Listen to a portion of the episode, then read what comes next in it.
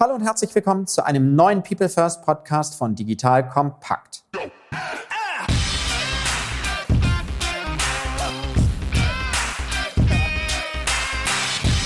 Mein Name ist Matthias Weigert und ich bin Geschäftsführer der Unternehmerschmiede. Die Unternehmerschmiede unterstützt Unternehmen dabei, digitale Innovationen erfolgreich umzusetzen, indem wir die richtigen Teams gewinnen und schmieden. Das heißt vor allem erfolgreich machen. Wenn dieses Thema auch für euch interessant ist, kommt gerne über LinkedIn direkt auf mich zu. In unserem Podcast People First geht es um das Thema Mensch in der digitalen Welt. Heute spreche ich wieder über ein sehr zeitgemäßes und spannendes Thema. Ein Thema, das mehr ist als ein Geschäftsmodell. Es ist für viele eine Leidenschaft. Ein Bereich, der unsere gesamten Sinne berührt und gleichzeitig extrem aktuell ist. Es geht um das Thema Food, also Lebensmittel, in der Verbindung mit Startup. Wir sprechen über das Food Lab im Herzen von Hamburg. Nach dieser Folge weißt du, was genau hinter dem Begriff Food Lab steht, was es bedeutet, ein innovatives, nachhaltiges Konzept im Food-Bereich in einer sehr herausfordernden Zeit aufzubauen. Du lernst Gemeinsamkeiten und Unterschiede zwischen einem Food- und einem Tech-Startup kennen und weißt, was zukünftige Food-Trends sind und wie Food-Visionäre von morgen noch besser gemacht werden können. Zu Gast im Podcast heute ist Christine Siegemund, die mit viel Mut, enorm viel Herzblut und großer Leidenschaft das Food Lab in Hamburg im letzten Jahr gegründet hat. Herzlich willkommen, Christine. Hallo, herzlich willkommen. Vielen Dank. Wir sind heute hier tatsächlich physisch wieder vor Ort. Ich mache das gerne. Ich freue mich, dass ich auch das Food Lab sehen kann. Aber bevor wir aufs Food Lab kommen, würde mich immer interessieren, was sind so die Stationen, die dich begleitet haben, die dich geprägt haben? Christine, magst du unseren Hörerinnen und Hörern da so ein bisschen Einblick geben? Ja, sehr gerne. Was hat mich geprägt? Also ganz bestimmt eine ganz große Leidenschaft fürs Essen aus Kindertagen. Da gibt es so ja, ein, zwei bis fünf Erinnerungen. Dann in jedem Fall eine sehr große Reiselust, die mir mit in die Wiege gelegt wurde. Also so eine typische Neugierde auch mal beruflich gesehen. Ich wollte tatsächlich immer Autorin werden oder Schriftstellerin und war immer sehr neugierig auf Trends. Und so bin ich dann irgendwann in die Werbung gekommen. Das war, glaube ich, so eine große Station. Dann hat mich tatsächlich auch immer wieder getriggert, über meinen Schatten zu springen und mich selbst zu challengen. Und so bin ich halt irgendwann mal für vier Wochen nach New York gegangen, während mein Mann über den Atlantik gesegelt ist. Was auch mit vielen Höhen und Tiefen verbunden war. Und dann, ja, immer wieder so der Blick für Neues und Ungewohntes. Sei es dann, weil ich irgendwann auf Marketingseite gewechselt oder auf Unternehmensseite ins Marketing gewechselt bin oder dann irgendwann einen Foodblog gegründet habe, als alle noch gefragt haben, Food was?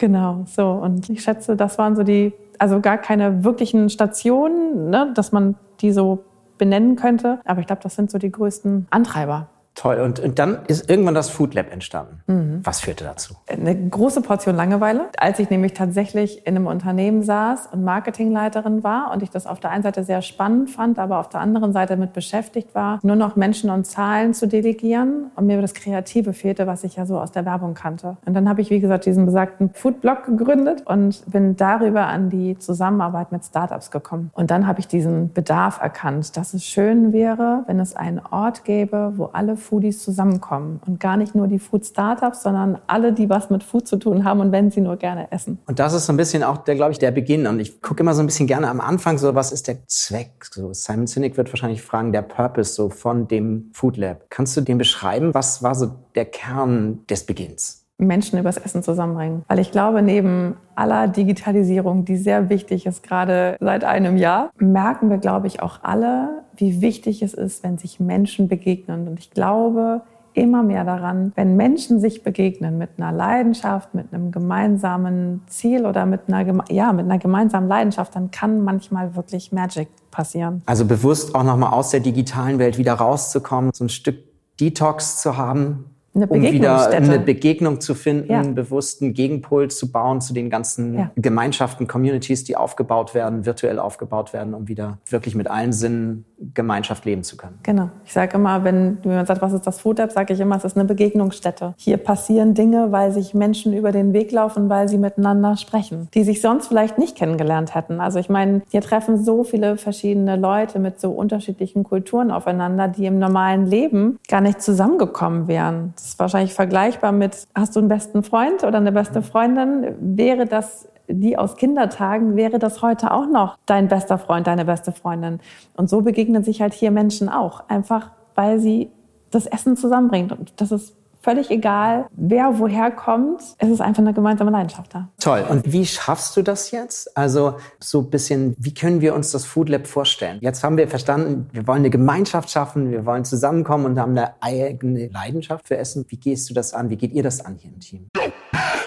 Werbung. Aufgepasst! Wenn du ein B2B-Unternehmen bist, möchtest du jetzt deine Sales Pipeline mit neuen B2B-Leads füllen und dafür empfehlen wir dir unseren Partner SalesViewer. SalesViewer lässt sich total einfach erklären. SalesViewer entschlüsselt nämlich Unternehmen, die deine Webseite besuchen und zeigt diese in Klarnamen an. Du und dein Team sehen also ganz genau, wer eure Webseite besucht und wofür sich diese potenziellen KundInnen interessieren. Und dann gibst du einfach Vollgas, denn du kannst diese Unternehmen dann ja zielgenau ansprechen und einfach zu neuen KundInnen machen. Im Marketing und Vertrieb ist das also eine Wahnsinnsunterstützung für die B2B-Lead-Generierung. Deshalb nutzen schon viele Marktführer wie Stepstone, Avato Systems, Spot5, Talon One oder die Vodafone-Tochter Grand Centric SalesViewer und generieren damit täglich neue B2B-Leads. Und wenn das für dich interessant ist, dann teste SalesViewer doch einfach mal kostenlos. Alles, was du dafür wissen möchtest, findest du unter folgender Weiterleitung digitalkompakt.de slash salesviewer. Und wie immer verlinke ich dir das auch auf unserer Sponsorenseite unter digitalkompakt.de slash Sponsoren. Das war's mit dem Werbespot in verschiedenen Bereichen. Also wir haben zum Beispiel einen Coworking Space, wo vermehrt Startups sitzen, die ein, ja, die meisten haben schon ein anfassbares Produkt, arbeiten gerade an ihrem Businessplan oder sind auf der Suche nach Vertriebspartnern. Also das ist schon sehr viel Rechnerarbeit. Dann haben wir Produktionsküchen, also auch eine Entwicklungsküche, eine Produktionsküche, eine Allergenküche, wo man die Produkte entwickeln kann. Manchmal ist das die Fortführung der Startups, die erst im Coworking Space saßen und dann einfach eine Station weitergezogen sind. Es können aber auch GastronomInnen sein, die vielleicht auch eine Weiterentwicklung ihres Produkts, nämlich der Gastronomie, machen und ja jetzt vielleicht auf Boxen gehen oder auf Lieferservice oder, oder, oder. Das heißt, hier in den Küchen findet schon sehr viel Gastronomie statt, aber auch gepaart mit Produktentwicklung. Wir haben ein Pop-up-Restaurant, was derzeit natürlich geschlossen ist, aber auch da kommt nochmal vermehrt die Gastronomie ins Spiel und wir merken immer, dass dieser Austausch zwischen den Produzenten, also zwischen den Startups, die ihr Produkt hier entwickeln und der Gastronomie sehr, sehr wichtig ist weil die viele Trends kommen einfach aus der Gastronomie, was Essen anbelangt. Genau, was haben wir noch? Wir haben noch ein Café, worüber wir B2C ins Haus bekommen. Also wir gelten dann gleich als Testfläche, also mit dem Restaurant natürlich auch. Dann haben wir noch ein Foto- und Eventstudio und wir haben ein Accelerator-Programm, was wir jetzt zum März gestartet haben mit dem ersten Batch und wir haben noch eine kleine Agentur. Was heißt klein? Also es ist eine Agentur, die im Moment eher so ein bisschen unter feiner Liefen läuft, aber die auch demnächst wieder ein bisschen angetrieben wird. Also wirklich vielfältige Angebote zu schaffen, also dieses Versprechen einzulösen, auch ein Stück diese Gemeinschaft zu schaffen durch die verschiedenen ja, Teilnehmer, so schon fast in dem Food-Bereich.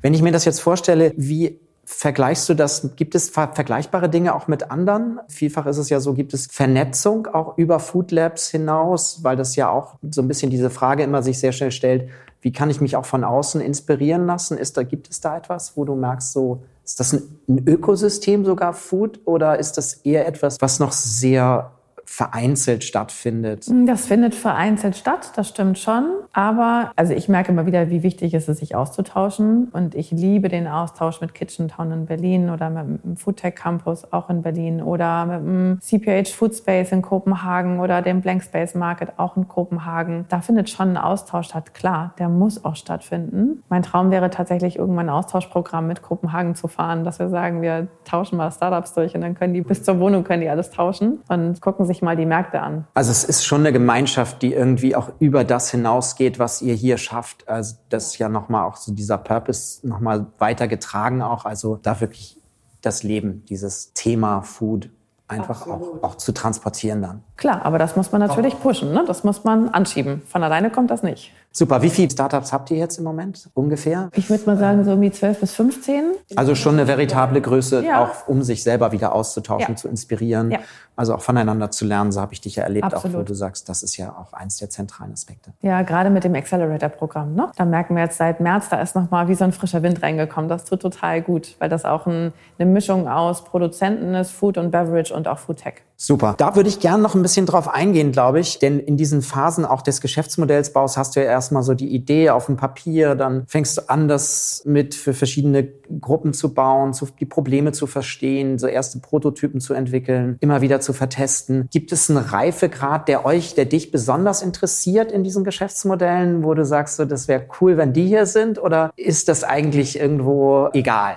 Eigentlich ist es egal. Ich liebe tatsächlich sehr das Entstehen. Ich mag das total, wenn jemand mit einer Idee hier reinkommt und man die dann so Realität werden sieht. Ich liebe das sehr. Und weil ich auch gerne Leute feiere für ihre Erfolge. Also ich bin da, ich verstehe mich da immer so ein bisschen als Cheerleader, was an der Seite steht und ja, und die Startups hier anfeuert. Und ich finde das mega cool, wenn jemand sagt, ich hatte jetzt hier irgendwie Corona genutzt und habe irgendwie den Ausstieg aus meiner Firma und ich habe eine Idee und die will ich jetzt vorantreiben, weil wenn nicht jetzt, wann dann? So und auf einmal entstehen da irgendwelche Workshops, die die Leute geben oder sie haben ihr Produkt auf den Markt gebracht und daraus entsteht wieder was. Oder zum Beispiel haben wir hier zwei Startups, die sich dann gefunden haben und auf einmal ein gemeinsames Projekt machen. Das ist einfach so schön, da auch zu sehen, wie sich Startups verändern. Also auch hier haben wir zum Beispiel ein Startup, das ist im letzten Jahr im Juli mit uns gestartet, erst im Coworking, hat gedacht, das ist der Weg. Und dann dank Corona, nee, der Weg ist ein komplett anderer.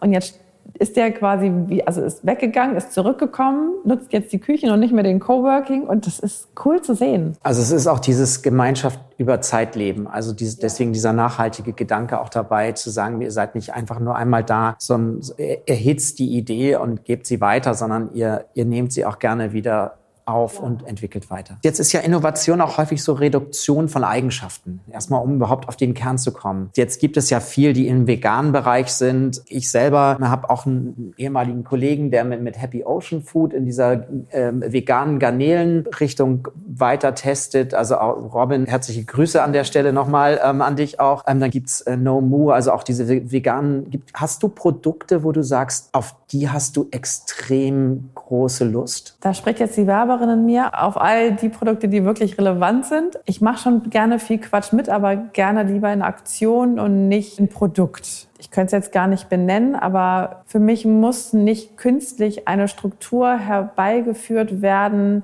obwohl ich mich bewusst gegen einen Lebensstil gestellt oder für einen anderen Lebensstil entschieden habe. Ich kann es ja auch so ein bisschen anders ausdrücken. Gibt es etwas, wo du sagst, so, die würden wir hier vermutlich oder die würden es eher schwer haben, hierher zu kommen? Irgendwo Produkte, wo du sagst, da connecten wir nicht so richtig? Naja, wir sind schon sehr stark ein Makerspace, würde ich sagen. Auf, allein schon, weil wir die Küchen haben, weil wir die Testfläche haben, weil wir einfach auch diesen großen Anteil an Gastronomie haben. Also Food Tech ist schon immer schön, aber wenn es, glaube ich, zu abstrakt wird, dann ist das eher nicht der richtige Platz. Aber ansonsten, also ich liebe Open House, ist erstmal jeder willkommen und im Zweifel gibt sich immer irgendwie eine Kooperation oder irgendwie das gemeinsame Voranbringen und das Netzwerk ausweiten natürlich. Da nicht eingegrenzt, sondern eher offen erstmal ja. für die Idee. Und, und jetzt ist, wenn wir auf die so Entstehung auch von Ideen gucken, dann ist es ja in, in den Feldern, in denen wir auch viel sind, datenzentriert. Habt ihr hier Unterstützung, dass ihr den Startups helft, auch breiter zu testen, auch über den Space hier, den Slab hinaus? Gibt es da Möglichkeiten und wenn ja, wie sehen die aus? Ja, wir arbeiten zum Beispiel gerade an einer Testgruppe, weil wir jetzt an einem Punkt sind. Ich meine, wir haben ja erst seit einem, etwas über einem halben Jahr auf, aber wir sind jetzt an einem Punkt, wo einfach viele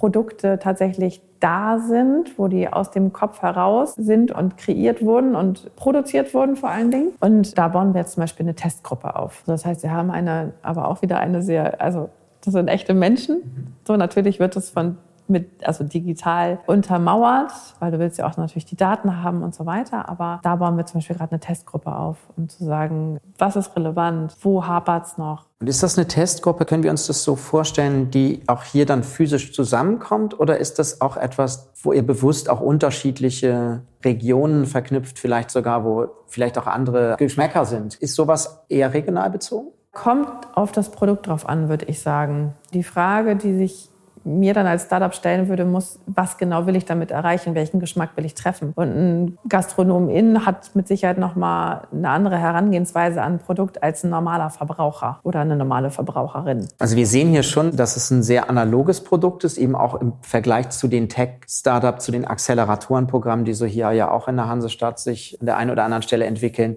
Siehst du noch andere Unterschiede auch, wenn du zwischen Tech und Food eine Parallele ziehen willst? Naja gut, die Produkte sind, also die anfassbaren Produkte sind einfach anfassbarer. Die werden im Zweifel auch schneller zu einer festen Instanz im Haushalt oder im besten Falle zu einer Love-Brand als irgendein Tech-Startup, wobei ich die auch nach wie vor für sehr, sehr wichtig halte. Und da können vor allem auch Startups von Startups lernen. Also wir haben ja nicht umsonst zwei Tech-Startups in unserem Accelerator-Programm, die wirklich Großes vorhaben und die vor allem für die Nachhaltigkeit sorgen. Und das kannst du im Zweifel mit einem Produkt nur sehr schwer oder indem du sehr viel Geld investierst oder im Zweifel oder im schlimmsten Falle dann sehr viel Lagerhaltung betreibst. Da hat es natürlich ein Tech-Startup ein bisschen einfacher, aber in der Kommunikation wahrscheinlich ein bisschen schwerer. Und auch die Platzierung beim Verbraucher ist wahrscheinlich nicht so einfach. Das ist, glaube ich, auch nochmal eine ganz schöne Verknüpfung auch zwischen dem, was, dass du sagst, auch da wieder Gemeinschaft bauen, eben nicht nur in einer Industrie, sondern eben auch breiter, um voneinander wieder zu lernen. Jetzt kommt ein kleiner Werbespot. Aufgepasst! Wusstest du, dass HR-Teams heutzutage mit mehr Aufgaben denn je konfrontiert sind? In der aktuellen Studie HR Trends, die Zukunft der Personalarbeit 2024 von Sage, wurden HR-Teams aus sieben verschiedenen Ländern und über 20 Branchen befragt, um top aktuelle Insights in der Entwicklung des Personalwesens zu geben. Sage entwickelt HR-Tools und Software für dein Unternehmen, um Lohnabrechnungen, Personalmanagement, Buchhaltung und mehr zu vereinfachen. So, und die Studie von Sage zeigt unter anderem, dass ganze 91% der HR-Teams angeben, dass ihre Arbeit Arbeitsbelastung im letzten Jahr zugenommen hat, aber gleichzeitig glauben 79 Prozent der Befragten, dass Automatisierung ihre Prozesse zukünftig verbessern und Zeit sparen kann. Ebenfalls spielt auch KI eine große Rolle. Derzeit nutzen etwa ein Drittel bereits Chatbots wie ChatGPT in ihren Prozessen und circa drei Viertel der PersonalleiterInnen sind sich bereits sicher, dass KI die Arbeitsweise im HR revolutionieren wird. Du merkst, die Studie ist vollgepackt mit Statistiken, überraschenden Erkenntnissen und Tipps für HR-Führungskräfte, die vorankommen wollen und zeigt eine Momentaufnahme der sich stetig wandelnden Rolle von HR heute. Am besten schaust du dir die Studie HR-Trends, die Zukunft der Personalarbeit 2024 selbst an. Unter digitalkompakt.de slash Sage, S-A-G-E, kannst du sie dir komplett kostenlos herunterladen. Und wie immer findest du alle Infos auch auf unserer Sponsorenseite unter digitalkompakt.de slash Sponsoren. Werbung Ende. Kann ich hier Investoren treffen? Kann ich hier Business Angels treffen, Wagniskapitalgeber oder ist das eher etwas, was du sagst, das wollen wir bewusst nicht, weil das auch schon so ein bisschen eine Veränderung erzeugen könnte, in dem, wie Startups jetzt an ihre Produkte rangehen? Ist das etwas, was ich hier treffen kann? Absolut.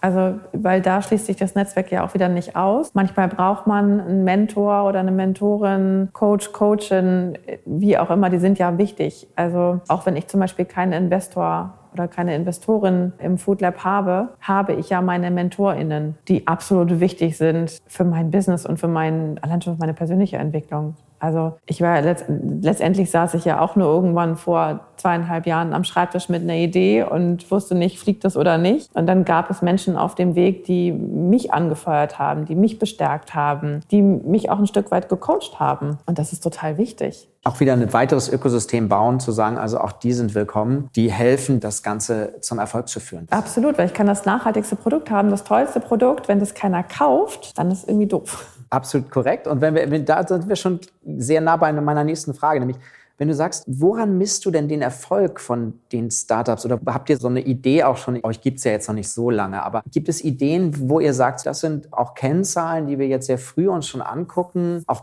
bei unseren Batches, die wir hier sehen, woran wir den Erfolg der einzelnen Vorhaben so messen können? Ist das etwas, wo, wo du so ein bisschen Einblick geben kannst? Wir haben uns weniger die Kennzahlen angeguckt als das Produkt und die GründerInnen. Das war für uns ausschlaggebend, dass das Produkt relevant ist und dass Gründer oder Gründerinnen eine Leidenschaft mitbringen und vor allem Produktverständnis haben. Das sind Startups in einem sehr early stage. Deswegen kannst du dann noch gar nicht auf Kennzahlen gucken. Wir haben natürlich gerade bei den, ja, wobei bei allen Sachen haben wir auf Skalierung geguckt. Klar, da geht es natürlich immer darum, wenn du ein Produkt hast, was du auch im Handel verkaufen möchtest. Ja, und auch gut, Foodtech Klar ist das immer anders skalierbar zu messen und da sind immer andere Kennzahlen als bei einem Handelsprodukt, bei dem es auch immer sehr stark darauf ankommt, mache ich jetzt ein Getränk oder mache ich handgeklöppelte Pralinen, wo einfach die Arbeitsstunden gar nicht zu bemessen sind. Also, aber Manufakturprodukte sind eher nicht dabei. Genau, aber ist es schon so, dass ihr euch vorher überlegt, an welcher Phase wollen wir wirklich was messen? Ist da ein Produktmarktfit irgendwo oder ein Problemlösungsfit? Sogar früher noch. Also das heißt, ihr habt schon auch da einen klaren Rahmen sozusagen, auch wenn er nicht quantitativ ist, aber schon, dass ihr messen könnt, sind wir auf dem richtigen Pfad immer noch. Absolut. Für die Produkte oder für die Startups, die Produkte bereits haben und noch nicht, nicht noch in der Produktentwicklung stecken, definitiv, klar. Dann finde ich es noch spannend, so ein bisschen zu sprechen. Jetzt hat sich ja durch die Pandemie leider so ein bisschen was verändert. Wir haben auf der einen Seite ja ganz viele äh, Situationen, wo jetzt auch Restaurationen, Bars geschlossen sind. Auf der anderen Seite hat sich ja, so erlebe ich es zumindest auch selber in der Familie immer so, dass das Kochen ist ein Event geworden. Ne? Auf einmal sind wir so zu viert und es ist, es ist total leidenschaftlich und meine Kinder sind schon, die beiden Töchter dabei zu kochen. Da hat sich irgendwie für euch in dieser Kürze der Zeit auch hier etwas verändert, was ihr gemerkt habt, dass es irgendwie eine Reaktion erforderte, auch auf diese neue Situation jetzt, wo du merkst, da haben sich einige Startups vielleicht ein bisschen gewandelt, verändert in dem, was sie vorher umsetzen wollten? Nein, wir sind mitten in der Pandemie gestartet. Deswegen, also wir kennen gar keine andere Situation als Lockdown mhm. oder als Corona. Deswegen kann ich das nicht wirklich beobachten. Was ich aber beobachte, ist das Verhalten der Menschen draußen. Wir haben ja zum Beispiel aus unserem Pop-up-Restaurant haben wir ein Pop-up-Fenster gemacht und da merken wir einfach, dass die Leute so Lust auf Soul Food haben und dass die Menschen sich was Gutes tun möchten. Viele Startups müssen natürlich oder gerade in der Gastronomie müssen sie umdenken. Nicht umsonst gibt es Boom in die Kochboxen und die Survival Packs und wie sie nicht alle heißen. Ja, aber ich glaube, wir alle sind froh, wenn wir einfach mal wieder irgendwann in einem Restaurant sitzen. Im Zweifel sogar Alkohol draußen trinken trinken dürfen, ja, und zusammenkommen dürfen und einfach auch die Arbeit, die in der Küche passiert, wertschätzen können dürfen. Total. Also ich kann auch nur sagen, selber ist das auch bei mir ein großes, großes Thema. Und wenn wir wieder dürfen, das ist, glaube ich, das allererste mit, was wir tun würden.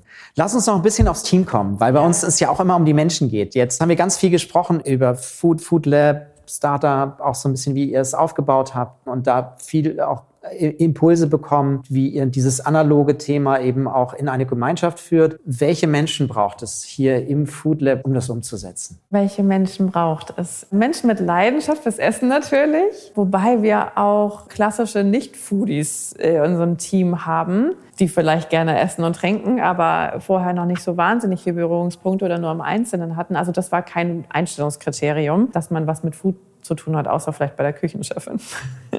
da ist es sehr hilfreich. Aber es sind alles Leute mit einem Antrieb, mit einer Vision, mit einer wahnsinnigen Leidenschaft und mit, ich finde, sehr viel Loyalität. Also, und natürlich schweißt es glaube ich, schon auch irgendwie zusammen, wenn man gemeinsam so ein Food Lab eröffnet. Und ich liebe das, dass jeder seine eigene Persönlichkeit mit einbringt, dass jeder jede und jeder von uns Impulse gibt. Und auch da wieder dieses, wie vorhin gesagt, mich selber challengen, dass ich manchmal auch denke, oh, ernsthaft?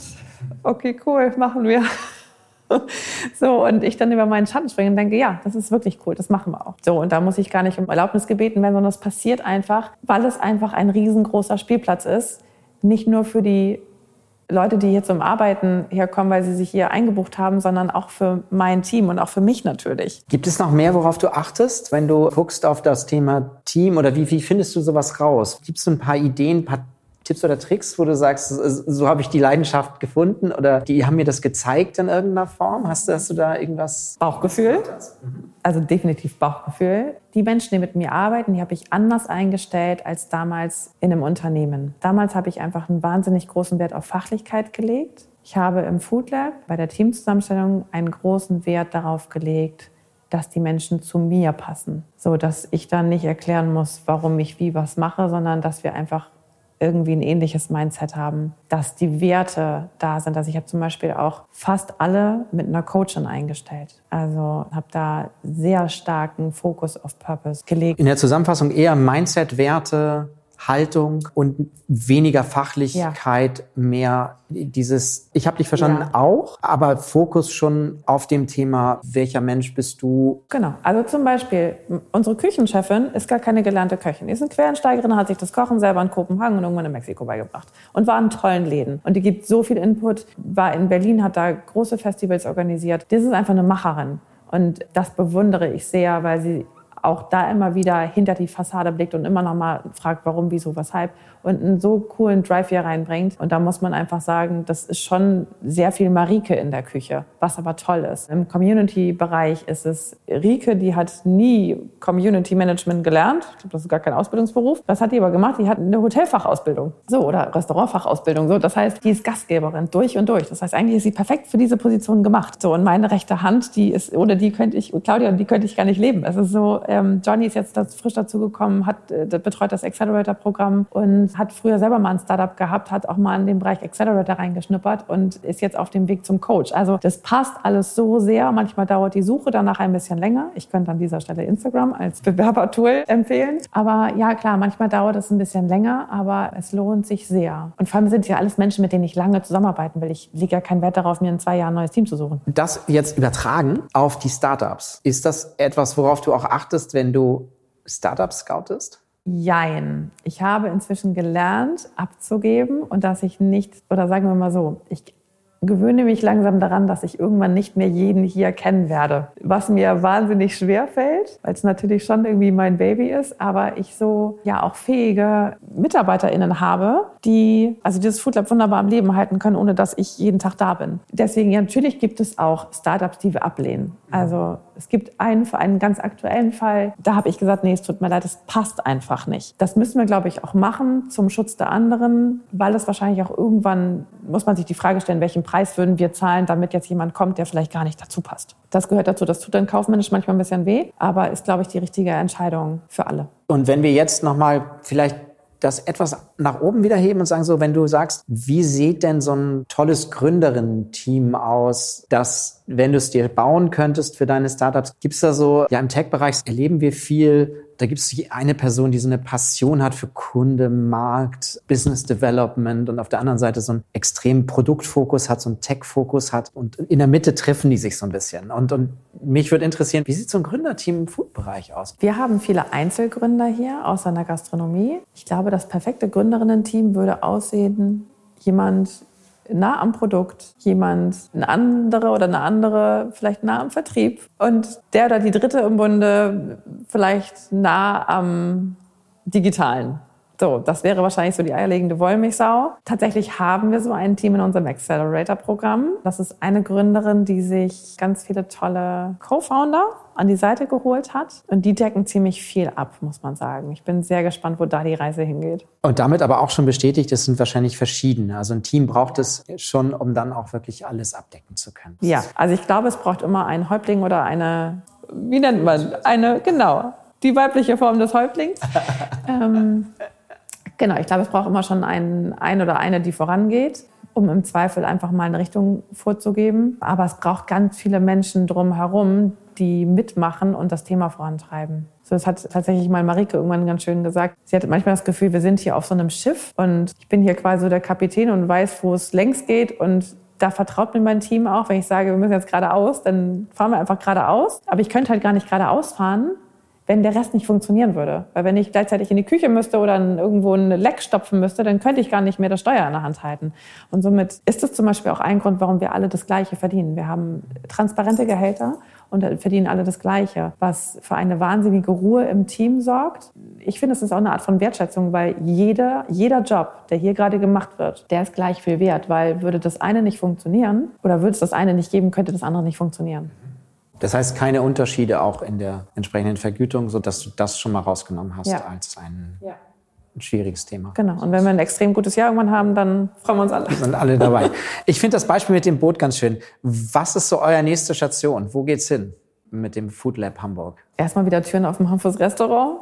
Das ist so der nächste große Milestone. Wir möchten noch mehr, also wir haben zum Beispiel eine Zukunftswerkstatt, die führen wir regelmäßig. Wir möchten zum Beispiel noch nachhaltiger werden. Wir haben einen Komposter am Haus, das ist so ein wirklich kleiner Step in Richtung Nachhaltigkeit. Aber wir möchten gerne noch nachhaltiger werden, was Food Waste angeht, was Verpackungsmüll angeht. Wir möchten der Ansprechpartner für Food Startups werden in Hamburg oder vielleicht sogar in ganz Deutschland. Und wir haben uns vorgenommen, immer ein Stück weit die anderen zu überfordern. Dass was jeder wirklich du? was mitnimmt. Also mein Anspruch ist es, dass jeder, der hier das Food Lab betritt und wenn er wieder rausgeht, dass er irgendwas mitgenommen hat. Okay, also insofern ein bisschen aus sich selber herauskommen und zu sagen, so einmal reflektieren und ja. ein Thema, das ich hier neu danach mache. Genau. erlebt habe. Ja. Finde ich gut. Jetzt gibt's ja eine ganz spannende Zielgruppe noch, die Kinder. Uns eint das ja auch so ein bisschen, aber wie wichtig sind Kinder zukünftig? Also ich kann das vielleicht nur bei mir ganz plastisch sehen. Meine ältere Tochter ist elf, die kleine neun und das Kochen hat eine extreme Faszination bekommen. Und deswegen würde mich jetzt noch mal interessieren, so wie ist diese Zielgruppe? Wie siehst du das? Wie geht ihr damit um? Also ich muss dazu kurz einhaken. Bei uns hat Kochen keine Faszination bekommen, einfach weil es schon immer stattgefunden hat. Gut, das kommt vielleicht auch aus den Flugbloggerzeiten. Die Mädels waren eher, also ich habe zwei Töchter, die waren immer eher genervt davon, wenn ich wieder irgendwas fotografieren musste. Aber ähm, na klar ist das eine sehr, sehr wichtige Zielgruppe. Eines, das vielleicht auch nochmal zum Thema Milestone. Wir würden so gerne im Q3, wenn es dann erlaubt ist, oder Q4, je nachdem, ein Kinderrestaurant veranstalten mit Kooperationspartnern, weil ich glaube, es ist sehr wichtig, und da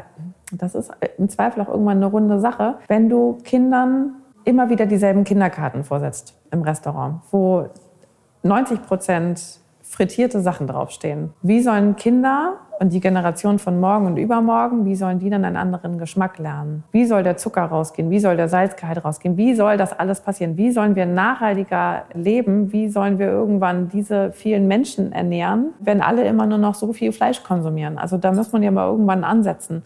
Und die Industrie fängt ja schon an, Stück für Stück zu reduzieren. Aber solange wir immer noch Kinder haben, die auf den Markt gehen und nicht wissen, wo ein Apfel herkommt, das ist schon dramatisch. Und da würden wir sehr gerne in den Bereich ja, Schulen, Kindergärten gehen, um auch da nochmal Wissen zu vermitteln, aufzuklären, zu zeigen, wie toll Essen sein kann. Was, also auch da, ne, wenn sich zwei, nicht zwei Menschen, aber wenn sich Lebensmittel begegnen, da kann ja auch manchmal wirklich was Spannendes bei rauskommen was ganz Tolles. Nur weil ein Kind keine Pilze mag, heißt das ja nicht, dass es den Geschmack nicht mag, sondern vielleicht mag es einfach die Konsistenz nicht. Also auch da nochmal die Facetten aufzuzeigen und auch zu erklären, wie toll kann das sein, was aus der Natur kommt.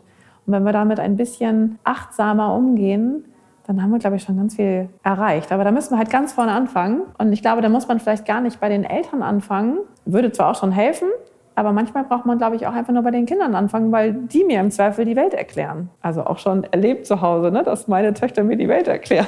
Aber das ist, glaube ich, auch ein schönes Schlusswort nochmal. Also, also Zielgruppe Kinder auch eine wichtige, auch hier im Food Lab durchaus auch nochmal für euch eine besondere, mit einer Beachtung. Also auch da wieder nicht nur Food als Lebensmittel, sondern auch als Geisteshaltung, als einen wichtigen Bestandteil auch des Lebens. Absolut auch zu sehen, wo kommt was her. Also wir hatten irgendwann mal jemanden hier, der hat in dieser, an dieser Stelle schönen Gruß an Mitch, der hat hier ein, äh, ein Reh zerlegt. Also eine meiner Töchter war total gespannt darauf, das zu sehen, hat sie dann doch nicht miterlebt, aber die hätte das gerne gesehen. So. Und dann wäre die nächste Stufe zu zeigen, okay, wir gehen mal mit einem Freund mit, der ist Jäger und dann lass uns da mal mitgehen. Also auch da, ne? Wertschätzung vor dem, wo kommt was her, Wertschätzung, Achtsamkeit. All die Werte, die wir quasi auch im Food Lab vermitteln wollen. Super. Abschließend, Christine, habe ich immer noch drei Fragen, äh, ganz kurze. Wie bildest du dich persönlich weiter? Wie sorgst du dafür, dass du aktuell bist? Tatsächlich bin ich gerade wieder auf der Suche nach Inspiration, wobei ich aktuell gerade wieder eine Mentorin habe, also ich habe ja eh meinen Beirat, bestehend aus fünf ganz tollen Menschen. Ich habe jetzt aber noch eine Mentorin dazu bekommen, die mir sehr viel Inspiration gibt. Ich versuche aber auch immer den Blick nach Skandinavien und in die USA zu haben, suche aber tatsächlich da gerade Inspiration. Also falls da jemand einen Tipp hat,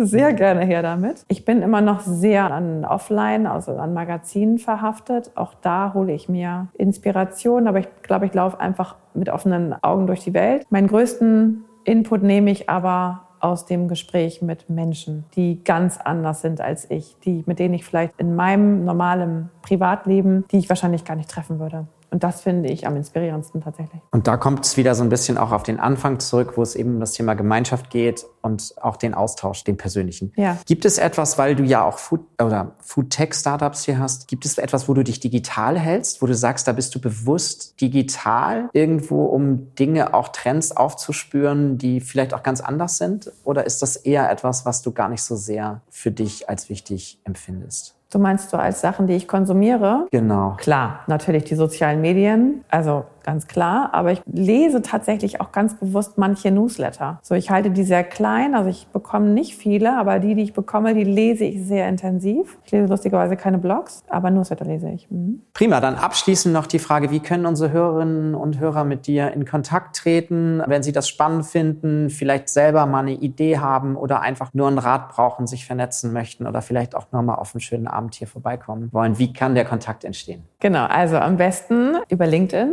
Da findet man mich unter Christine Siegemund oder unter Foodlab. Auch da kann man Kontakt aufnehmen. Per Instagram gibt es einen Foodlab-Account. Wer eine Frage an mich persönlich hat, auch da ist der Name quasi Programm. Oder einfach eine E-Mail schreiben an moin.foodlab.hamburg. Vielen Dank fürs wirklich inspirierende Gespräch. Vielen Dank dir.